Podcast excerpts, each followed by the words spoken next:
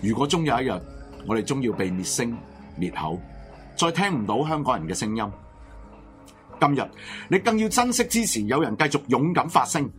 ，My Radio 一路堅強發聲，炮轟不已，一直堅定堅持。營運上更極度需要你去支持。落座月費可以經 PayPal、PayMe、Patreon 轉數快，又或者親臨普羅政治學院叫交，力爭公道、公義、公理，哪怕歇斯底里，在間美利，戰鬥到底，力竭聲勢，直到勝利。請支持 My Radio。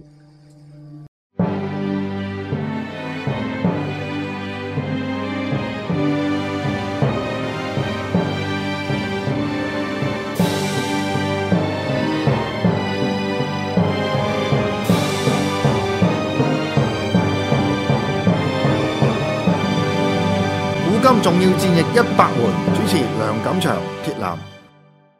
古今一百場戰役同大家見面。嗱，今日講呢個題目呢個靈感嚟自後邊呢只即係艦嘅。 係咁你知唔知呢只咩艦咧？唔知喎，啲咩男嚟噶？遼寧號嘛。咦，遼寧嚟咁睇睇唔到個頭喎。啊，係啊，見到個頭就知，唉真係 見到佢撥起個頭就知啊！ 你一定睇唔到佢撥起個頭，我唔知佢咩男嚟喎。 同埋有呢只呢只船又又唔得又唔得寫實啦。佢最重要嗰點冇冇冇冇表現出嚟啊啦，就係嗰啲隱形嘅 煙人啊！你冇冇影呢個冇影 到啊！最出名嗰啲唔煙係，啊咁佢唔嘛係冇影到，咁啊點解冇煙咧？ 就即係因為咧呢幾日咧，誒有一個消息就話佢喺三峽，唔係唔係三峽，三亞三㗎就係就係海南島三亞嗰個對出嗰度咧就停咗喺度。壞咗，嗱，而家唔講我唔敢講啊，大家都唔知 啦。即係總之就停喺度啦係，就唔喐，冇煙一定唔喐啦。係啦，就所以就冇煙。哦咁咧就誒嗰個呃事情嗰個經過就大概咁樣嘅，就即係大概上個禮拜度咧，就美國嘅海軍咧誒一隻驅逐艦咧就誒影咗張相出嚟。係咁咧，大家就好舒服咁咧，就好他條咁樣啦就望 住佢，跟住擺上網咁啊，咁啊搞搞又唔知，原來側邊咧有有美國軍艦啦，係仲有日本軍艦喎，係就即係我諗最新嘅消息應該係其實曾經係喺佢周邊誒圍住佢嘅，係咁唔知發生咩事咧就誒、呃突然間佢就停咗落嚟，嗯咁停到依家咧，到到誒十今日我哋做節目嘅時候咧，都冇一個新嘅消息嘅，我真係未喐過啊嘛。係啊。哦，咁咪誒而家即係有好多五種唔同嘅猜測啦。係咁誒、呃以我個人覺得就係佢一個機件故障嘅機會都幾啊大嘅。嗯，啊，即係壞咗，話咗拋錨，拋錨咁樣。咁就一隻航母艦誒、呃都唔少錢啦。咁啊，竟然可以出現咁嘅情況咧。係咁啊，大家覺得就咦好好笑喎、咁樣。 係幾好笑嘅。嗯，咁啊，咁係係得意嘅。你咁大咁咁又講到咁巴閉，又遼寧號，好似好勁咁樣嚇。咁啊，點會無端端咁啊坐喺度唔喐嘅咧？係啊，咁有啲人就好多解釋咧，但係我覺得好荒謬咯。一即係一隻航母艦，你即係停咗喺度，咁而且唔喺港口啊嘛。係咯你呢個即係嗰個嗰個嗰個港外邊咁停咗喺度，咁做咩啫？係咪？咁同埋而家誒，suppose 應該喺誒呢個廣東省嗰度山頭外邊應該有個演習嘅。哦，咁如果又係一個實彈演習嘅話，你就遼寧號或者山東號都唔去，咁你你出到嗰個咩效果咧？唔係咁唔係咁演習唔到㗎，你冇咗兩隻主力嘅。哦，都唔係，你可以有有其他嘅演習，但係問題就係你而家呢個實彈演習係因應誒、呃即係呢個美國嗰、個、呃、代表團去咗台灣度啊嘛。哦，咁、如果譬如話你要好惡咁樣，咁冇咗 即係航母艦就出唔到個效果係啦咯。咁 anyway，我哋就唔知，因為到依家都冇出到嗰個實彈演習嗰啲嗰啲片段，可能遲少少會有啦。但係即係個艦本身都出現好多問題，譬如舉個例，譬如話誒，佢哋而家話停咗喺度做一個訓練，就係佢誒啲誒飛機起，即係戰鬥機起起飛起起降啊。起 降但係問題就係、你航母艦唔可以淨係定點起降噶嘛？係咯你打緊嗰時，即係喐緊嗰時起降先至有， 即係有用㗎 先有用噶嘛？即係總之就一塌糊塗啦，搞到而家就 停低先起得飛機啊！咁好大鑊喎。咪仲喺夜晚黑唔打得嘅。夜晚，我諗一定要靠煙啊，冇用啦，已經 唔用唉，咁啊，總之就即係件事有荒謬啦。咁荒謬嘅時候咧，我哋要睇一樣嘢就係呢隻艦咧，原本個名咧有人提議咧喺二零一一年提議就叫斯郎號。 C 郎號係啊，咁哦點解叫斯郎號咧？咁一斯郎咧就係今日我哋個主題咧，就因為佢喺呢個誒、呃康熙嘅時候咧，就誒、呃建議要打台灣。係誒咁結果係打贏咗啦。係啊，咁台灣就自此就誒、呃即係滿清就經營到啦。係啊咁所以我哋如果話呢隻艦本身改咗名叫斯郎號咧，係其實就好明顯就話啊，我哋用呢隻艦咧就打你啦，就我嚟誒呃攻打台灣咁樣。但係斯郎係同嗰當年嘅鄭成功係有仇嘅啫，咁咁個咪哦恩怨我哋喺間可以講嘅，啊因為個恩怨本身其實你睇《鹿鼎記》都你都會知道少少嘅。係啦啊即係雖然唔係以呢個作為一個主題，但係佢有旁及到即係鄭成鄭成功收尾佢個家族係咪？係佢喺台灣度嗰啲嗰啲內部嘅誒、呃家庭上面嘅誒內鬥啦。係啦係啦啊咁另外一樣嘢就係我想提咧，就係、呃其實而家嗰個戰術嗰個發展咧，去到美國咧，佢哋已經出現咗一樣嘢，就係佢哋可能佢哋遲啲都唔唔做呢種航母艦。嗯嗱、而家美國最新嗰隻航母艦叫福特號，係嗰隻福特號咧就好大隻嘅，係就差唔多應該有十萬噸啊十萬噸啊，嚇，十萬噸哇。咁誒，但係問題咧就佢上邊入，我哋以前介紹嗰隻入邊嘅嘅官員係少過以前嘅。哦嚇。咁呢個係證明一樣嘢，就係、好多嘢開始係誒、呃自動化啦，係啦，同埋靠電腦去做啦，即係 AI 啦，甚至人工智能啦。係啦，咁但係而家最新即係美國嘅國防部公布，我哋嗰個研發緊嗰啲就係係兩種嘅航母艦，一種係潛水嘅，係一種就喺天嘅。係咁點解係潛水咧？潛水嘅意思就係話咧，佢其實收埋好多無人機啊，係佢要到放出嚟佢先浮上水面。嗯咁一次過係浮。浮你你以前都講過係啦好多好多隻一千幾百隻咁啊啦一千幾百隻噶嘛，即係仲有一隻大嘅無人機放好多隻嘅細嘅無人機出嚟啊嘛，一細又又細到可以好好細嘅喎。係啊，咁誒同埋喺喺喺誒天空係點樣咧？天空嗰個就直情好似一個即係嗰啲咩誒日本嗰啲漫畫咁樣，啊係喺個空中浮。係跟住咧就如果佢打嘅時候呢就又係放嗰啲無人機出嚟。即係人哋已經去到而家發展嗰個概念已經唔係好似以前咁樣啦。係咁有電腦啊嘛，咁咁咁以前就人用人腦，而家用電腦唔同啦，所以佢佢而家嗰個即係我今日要講嘅其中一樣嘢係一個現實嘅主題，就係話如果真係要用到即係要打到喺台灣海又或者南海打海戰咧，係我哋我嘅預期唔係用好似而家航母艦，即係遼寧號啊、山東號啊或者甚至你最新即係未來出嘅就話即係核核子動力嘅航母艦，唔係咁打法㗎啦。係係完全用另外一種打法嘅啦。其實嗰個我諗慢慢慢，如果譬如話喺嚟緊呢個啦，即係誒烏克蘭同埋俄羅斯打嘅話咧，我我哋會開始見到，嗯因為俄羅斯打呢個烏克蘭嗰之前嗰個其實已經用咗即係電腦干擾嗰個技術㗎啦。係譬如話佢烏克蘭好即係聚集喺坦克車度，但係俾俄羅斯 hack 咗，係跟住全部啲坦克係互相通訊唔到，哦結果就俾人用飛彈全部全部掃晒收收皮。係即係呢即係我我諗而家即係如果佢哋有監聽就好啦。其實而家我相信中國海軍嗰個戰略嘅戰術嘅思想應該相當之落後嗯嘅，即係仲用緊第二次大戰嗰陣時候嗰、個諗住嗰個概念去打而家即係喺南海同埋台灣去打。係啊嚇。咁所以我覺得就即係如果佢有聽就即係應該俾月費 啦，因為點解咧就係我哋即係係醒咗佢啊嘛。係啊咁所以你度應該呼籲下你唔交月費喎。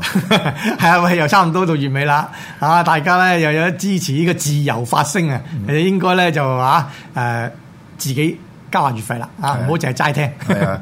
嗱咁誒，今日講呢樣嘢咧，亦都涉及另外一個問題啦，就係喺呢個滿清嘅時候，喺康熙嘅時候，甚至到以至到雍正， 係佢哋點睇台灣呢件事咧？咁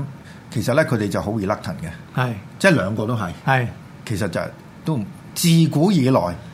台灣不屬於中 國，嗱呢個唔係我講㗎，呢個係雍正講㗎。咁誒誒，康熙當其時點點睇法咧呢件事？康熙嗰陣時咧，佢都話啦，佢話即係直情係直情係 exactly 咁講啊，佢話台灣係屬於海外嘅地方啊，我哋同埋咧係未經呢個教化嘅，咁咧、我哋咧就基本上咧就唔唔係好關我哋事嘅，同埋呢個地方咩佢叫梨園咁細，即係好丁呆嘅啫，唔值得我哋去誒、呃去佔領啊！佢話我有又冇乜用，冇亦都唔所謂，咁所以咧佢話咧誒由佢啦，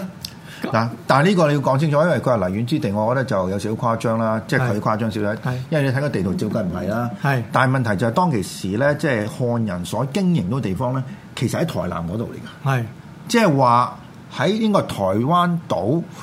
嘅西面係以至南面，係。你今日嗰啲咩台北啊、台中嗰啲完全未未未未未有佢哋嗰個誒足跡喺度嘅，蹤跡喺度嘅。唔係仲有一樣嘢咧，誒，因為後來佢都誒，即係佢後來都接受咗阿斯朗嗰、個嗰、個嗰、個呃提議啦，即係嗰、個跟住就去打台灣啦。嗱，佢打台灣嘅目的咧，佢唔係因為要佔領台灣喎，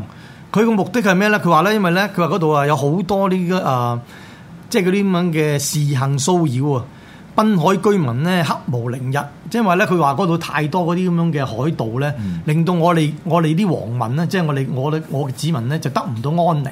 咁我先至打你嘅啫。如果但係呢個問題喺明朝嗰陣時候，中葉已經出現噶嘛，係係嘛？不過佢冇講明台灣啦，係啊佢其實沿海度佢哋有倭所謂倭寇啦，係啊但係其實就唔係真係倭寇嚟噶嘛係，佢其其其實都係中國人嚟噶嘛，啊中國人睇啦。嗯係咁但係嗰陣時咧，就其實啊明朝明末啦叫做明末嗰時，因為啊阿鄭芝龍咧，其實佢喺台灣同埋呢個廈門呢個位置嗯嘅，佢擁有嘅軍隊咧係比明朝喺喺福建嘅軍隊仲多喎。水師係啊，水師啊啊，佢有成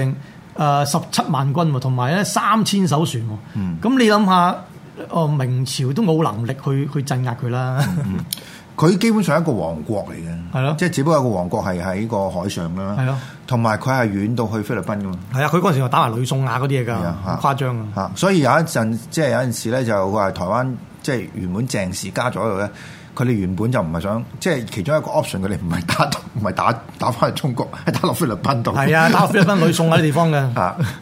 好啦，咁嗱，其即係誒呢度就睇到啦，就即係佢哋當其時嗰個概念咧，其實就同今日好唔同啦。今日就民族主義。 係就寧失千軍，莫失寸土。咁但係係啊寸土好多時都失咗噶啦，譬如呢、 個即係同俄羅斯嗰度啊， 黑客知道失咗好多噶啦。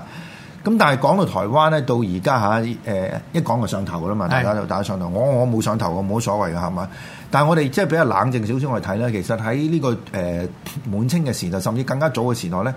台灣有冇對呢、個誒、皇朝嚟講咧，都唔係一件好重要嘅事嚟，因為嗰陣時個概念唔係一個民族主義嘅國家。係即係對個國疆土個概念咧，同我哋今日嘅理解係完全唔同嘅。譬如話佢係好遠嘅地方咧，佢最緊一樣基本嘅原則就係咩咧？嗱，你又唔好搞我，我唔好搞你。總之你一年咧就做兩次大龍鳳，係就送嘢嚟。係譬如琉球嗰啲都係㗎，係，係嘛？啊，即係留你求啊朝鮮嚟啦，周邊嘅國家係係啦，咯周邊遠至遠至到緬甸都係嘅，係緬甸都係嘅。譬如話你嚟到就係、哇，你係好即係文化好歸啦，我哋全部都係即係睇你做頭㗎啦咁樣，咁跟住大家翻去㗎啦。總之你擦我鞋就得啦，係啊，總之差你係鞋係，咁啊大家 happy 咁係啊啦冇事啦。咁問題就係點解今日我哋唔可以做到呢樣嘢咧？真係而家有咁而家有民族主義啊 嘛，咁好多實際利益嘅，同同以前唔同，因為以前嗰個經濟咧就係農業社會自給自足，係我唔使同你同你做做 trading 係嘛，我又冇咩靠你。係啊，咁所以大家點解要煩啫？係咪 同埋咧，當其時咧，我諗有一樣嘢比較好嘅，就係咧，佢哋唔好實際上唔係好中意打仗，嗯唔係唔打，即係康熙打過好多次，係啊但係係逼不得已先打嘅啫。係啊，總之如果我有啲方法令到大家都唔使話即係誒、呃要要搞到要動粗唔使嘅兵戎相見唔使嘅，動粗嘅，係其實要最主要用嗰個方法，係係咪？係搞唔掂咩？咁但係而家唔係喎，喐啲就哇起晒槓㗎而係家，啊而家喐啲就起晒起晒槓喎真係。喐啲就立晒架撐啊，係啊，係啊，但係問題呢架撐唔掂啊， 停咗喺度啦個架撐 嗱，你唔好咁講，可能我哋做節目出街時，佢就喐翻噶唔啦。係佢真係停咗喺度，我冇話佢咩事， 佢就停咗喺度啦，係嗯啊，係啊。咁所以即係我哋大家去睇嗰個事情嘅時候咧，如果用一個歷史觀點，好多嘢其實都好虛妄啊。係即係我哋今日覺得好重要嘅嘢，哦原來以前唔係咁喎。係。其實大家係可以用用另外一種態度去睇呢樣嘢。唔係嗰個仲仲得意就係咩咧？誒而家你一講台獨就上頭啦，嗰啲即係喺即係中國嗰邊啊。但原來嗰陣時咧，康熙嗰陣時咧，佢係唔上頭喎，啊不特止喎，佢去去到誒、呃即係康熙十六年嗰時候啦。嗯啊！喺康親王嘅推動之下咧，其實鼓勵台灣獨立嘅喎。 佢話：哎呀，我唔理你啦，嗱你自己誒當你好似朝鮮咁樣啦啊，咁又唔使剃頭，又唔使易服，啊總之你每年啊進下貢啊就清晨就得啦咁樣嘅喎，即係鼓勵你獨立嘅喎，唔係講笑喎。 唉而家就唔得啦，而家而家咧 講獨立打我金係啊！啊，係啊，冇啊嗱，咁嗰、個即係今日講嗰樣嗰場仗咧、就係誒即係斯朗呢、個呢、個誒將軍，係佢去打台，即係打鄭氏家族啦。係係我唔可以講話打台灣，因為實際上當其時都唔即係唔唔係咁嘅理解法啊係嚇。咁呢個亦都體現到一樣嘢啦，就係、誒、中國打海戰本身咧，誒、誒一路都頗大問題嘅係嚇。啊咁鄭芝龍嗰啲咧，誒喺清朝嚟講咧，一路都收復唔到佢，係。因因為一路都唔知點處理呢個問題。 唔係因為因為你海字唔得啊嘛，你點啊點收服 佢？係啊，嚇。咁海戰嗰樣嘢咧，就即係喺沿海嘅地方，其實啲人咧就佢唔係固定嘅地方嘅。係嗱，譬如話我哋今日由台灣啦、福誒福建啦。到到廈門啦到廈門係啦啊，到到菲律賓係喎，啊其實嗰嗰嗰嗰個路程本身好遠嘅嘛係，啊但係啲係啊人係可以喺嗰度即係走嚟走嚟走嚟走去，你你其實冇佢扶啊。其實其實鄭芝龍嗰陣時，佢係反而咧有個國際視野，佢係、搞啲國際貿易多啲喎。嗯係啊你反而咧誒、呃清朝嗰陣時，你反又冇呢種咁樣嘅感覺，即係呢種咁嘅概念喎。係啊，咁同埋佢哋做一樣嘢好戇居嘅就係話，如果佢要同佢打嘅時候係點樣咧？即係誒、呃我哋唔係同你打，總之我哋要啲人咧搬走晒。係啊，唔係佢打完你之後，我我我哋唔要呢度。嗯誒、第一個第一個即係個策略就係咩咧？人、錢，所有值錢嘅嘢，所有嘅人都要搬嚟台灣。呢、個咧係佢第一個選擇嚟嘅。啊，同埋甚至沿海都係噶，沿海曾經試過就係福建嗰啲全部全部全部吞入吞入去，啊吞入去，佢個吞呢個目的係要要話要整整到嗰度冇咗貿易，冇咗 trading，咁變咗咧，阿鄭芝龍嗰啲糖嗰啲咁嘅水兵咧即就係冇咗嗰個誒補給，係係啊，就陰乾咗佢。陰乾佢係 啊，啊，結果咧就佢又佢又冇事喎嚇。 好啦，咁嗱呢一節我哋結束，我下一節翻嚟想講講就係嗰、個、呃、今日個主題啦，就係即係呢個斯朗同埋誒誒鄭鄭氏家族之間個恩怨點導致佢收尾佢就誒、呃叛變，係佢就投靠咗康熙，而結果就誒、呃、將呢個台灣咧就誒、呃、納入咗呢個清朝嘅版圖。係。